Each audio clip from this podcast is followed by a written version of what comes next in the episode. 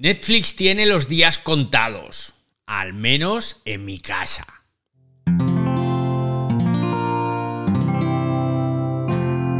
Wanda, la red de podcast independientes en español. Hola usuarios, ¿qué tal? ¿Cómo estáis? Bienvenidos un día más aquí al Ciberdiario. Ya sabes, ese primer podcast grabado íntegramente en vivo y en directo a través de Twitter Spaces que encuentras en tu plataforma de podcast favorito cada día, de lunes a viernes a las 7 menos 7 de la mañana, que lo sepas. Hoy es lunes, 24 de octubre de 2022. Ah, por cierto, recuerda que esta noche a partir de las 8 hora española nos encontramos en Twitter Spaces para la grabación del ciberdiario de esta semana. No te lo pierdas. A las 8 hoy en Twitter Spaces, ya sabes quién soy, soy David Arraez, usuario Arraez en todas las redes sociales, esto es el Ciberdiario, bueno, el programa este en el que hablamos de tecnología, de productividad, de redes sociales, de Apple, depende del día de la semana y hoy precisamente no estoy grabando a través de Twitter Spaces, lo sabes porque no hablamos de esto la semana pasada en la grabación, pero no te preocupes, ¿eh? que esto no va a ser norma, es ese paréntesis del que te hablé hace unos días, porque ya sabes, los viajes a veces me van a impedir grabar correctamente, entonces en lugar de hacerlo en directo con los sospechosos habituales, lo vamos a hacer pues en diferido, podríamos decir, ¿vale? Bien, la semana pasada, algunos usuarios de Netflix, como por ejemplo yo, recibimos una carta en la que nos informaban de lo siguiente. La función transferencia de perfil. Bueno, titulaban así el email, la función transferencia de perfil. Y nos decía, abro comillas, nos complace facilitarte la vida con la nueva función transferencia de perfil, con la que será más sencillo para las personas que usan tu cuenta transferir un perfil, recomendaciones, historial de visionado, mi lista, configuración y juegos guardados, entre otros datos, a una cuenta nueva. Cerramos comillas. Así, con nocturnidad y alevosía, Netflix nos dice que nos vayamos preparando, que nos van a cortar el grifo. Porque, ¿qué es esto de la transferencia de perfil? Bueno, aquí en España a esto lo llamamos poner la venda antes de la herida. Porque según Netflix, con esta gran funcionalidad, las personas que usan tu cuenta pueden transferir su perfil recomendaciones, historial de visionado, mi lista, configuración, etcétera, etcétera, entre otros datos, a su propia cuenta de pago. Que lo dice Netflix, que no lo digo yo. ¿Cómo has oído? La historia es la siguiente. A ver, Netflix sabe que compartimos cuentas. Hasta aquí nada nuevo. Lo saben, lo han permitido, mirando hacia otro lado hasta ahora. Pero ¿qué ocurre? Malas decisiones dentro de la compañía, porque son malas decisiones dentro de la compañía, les ha hecho que estén perdiendo clientes, que estén perdiendo pasta, que estén bajando el precio de las acciones y ya no pueden seguir mirando hacia otro lado. De hecho, mira si va a cambiar, que ya lo han empezado a hacer en algunos países. Este pasado verano, en Argentina, en El Salvador, en Guatemala, mm, mm, mm, en Honduras, me parece que también, pero bueno, ahora ya hablo de memoria, pero en Argentina, El Salvador y Guatemala seguro, Resulta que Netflix estrenó una posibilidad que se llamaba añadir una casa, ¿no? Entonces, con añadir una casa, ¿qué hacían? Pues que te permitían que tú compartieras tu cuenta con otra persona, pero eso sí, aumentando la cuota mensual. Y te permitían según el tipo de contrato o de cuota que tuvieras. ¿Y cómo lo hacen esto? Pues muy fácil. Cuando tú te das de alta, te geolocalizan por tu IP y si alguien con otra IP se conecta desde otro lugar, pues tienes que pagar.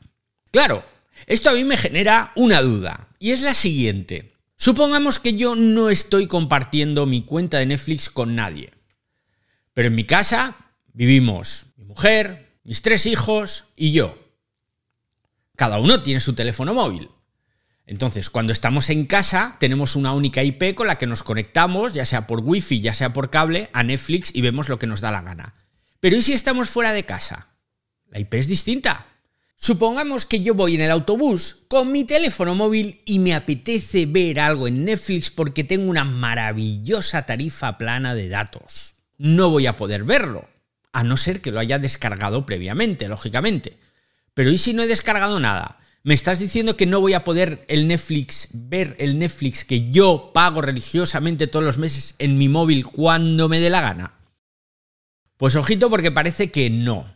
Lo que sí vamos a poder hacer es añadir casas, insisto, pagando más cuota cada mes. pero el número de casas que añadas dependerá del plan que tengas contratado.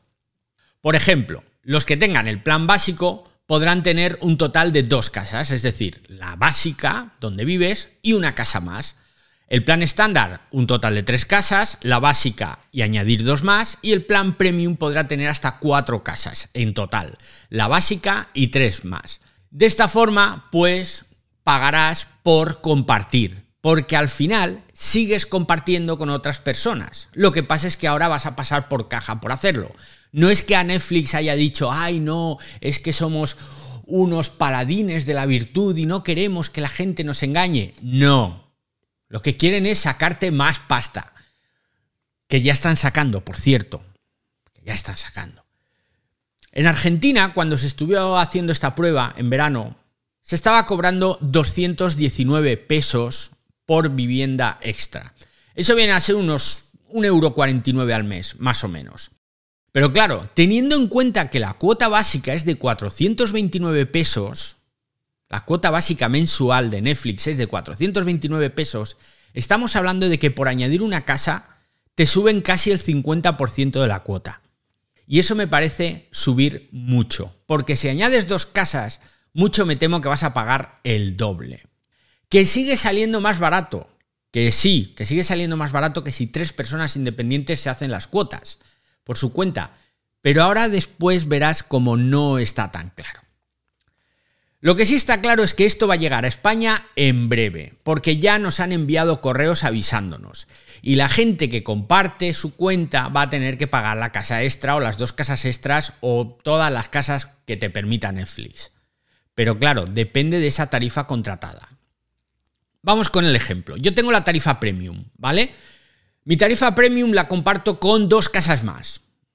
Ojo, eh, ojo, ojo que yo no hago estas mangarrufas. Yo soy un tío honesto, con la verdad por delante, y yo jamás compartiría mis cuentas de Netflix con otras personas. No, no, no, no.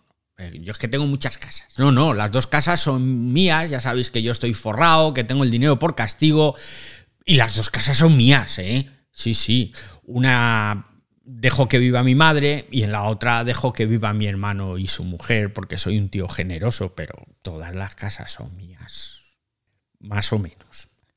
Bueno, la historia, que vamos con Netflix. La historia está en que si tú tienes la tarifa premium, puedes ver en cuatro dispositivos a la vez lo que estés viendo, puedes ver todas las películas, o sea, todo el catálogo en 4K. Ojo, en ultra alta definición, que esto es lo que para mí es el factor diferencial.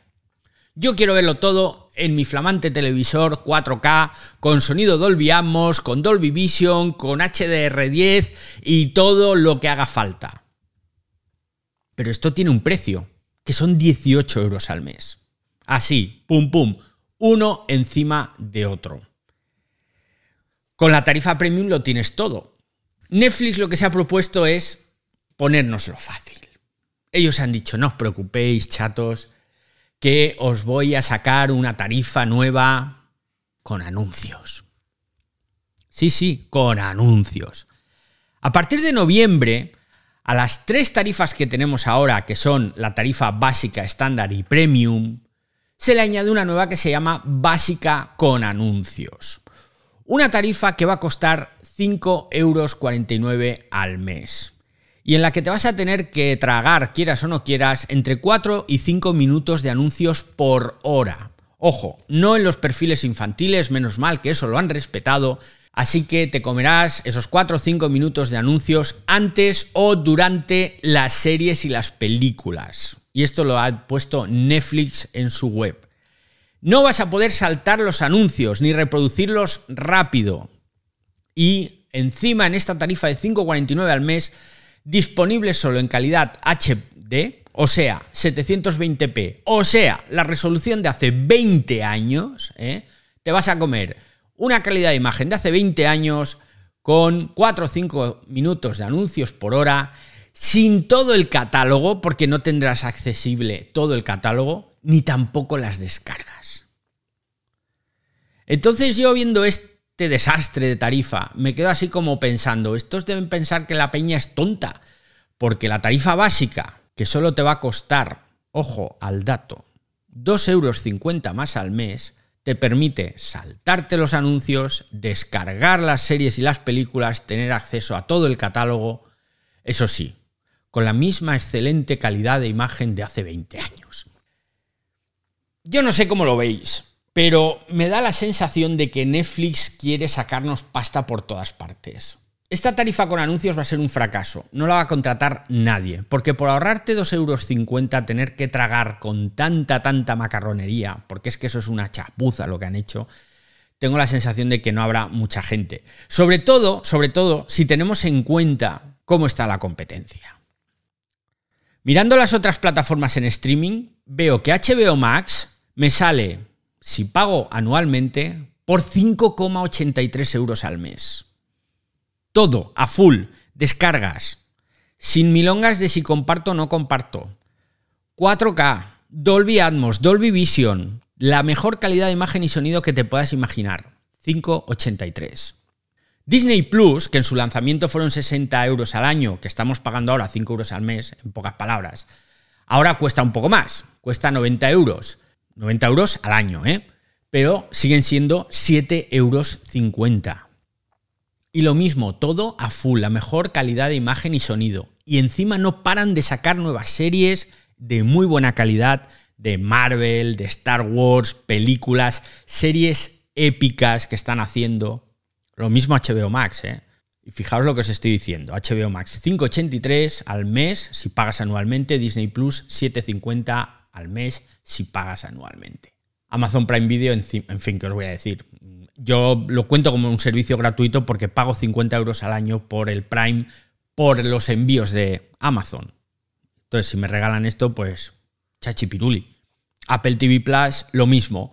Yo pago por el sistema de almacenamiento, Apple One, y ahí me incluyen el Fitness Plus, el Apple Music, eh, los videojuegos, el Apple TV Plus, o sea que tampoco es que lo considero un gasto, porque al final el almacenamiento lo pagaba igualmente. Así que visto el panorama, puedo pagar 70 euros anuales en HBO Max con un catálogo extraordinario y con toda la calidad de imagen y sonido que quiero. Puedo pagar 90 euros al año en Disney Plus con un catálogo extraordinario y con toda la calidad de imagen y sonido que quiero. O puedo pagar 216 euros al año en Netflix con un catálogo me, que cada vez es más me, y eso sí, con toda la calidad de imagen y sonido que quiero. Pero 216 euros al año por Netflix a full no es una cantidad asumible si la competencia cuesta la mitad o una cuarta parte. Así que concluyendo, me despido de Netflix en cuanto me hagan pagar un extra por cada casa, pero así de claro, sobre todo si ese extra va a suponer que sea un 50% de la cuota, porque sin quererlo ni beberlo me puedo montar en 400 euros de cuota anual de Netflix, qué queréis que os diga. Me parece un pelín caro. Así que ya os digo que creo que Netflix tiene los días contados, al menos en mi casa.